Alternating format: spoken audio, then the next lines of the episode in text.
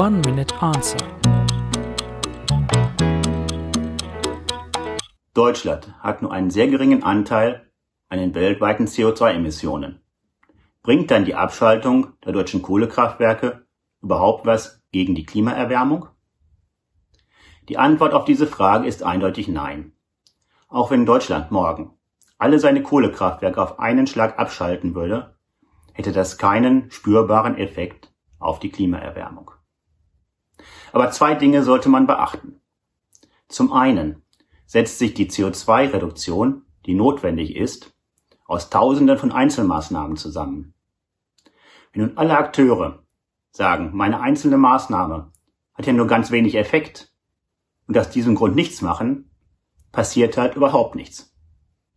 Und zum Zweiten, Deutschland ist eine weltweit führende Wirtschaftsmacht.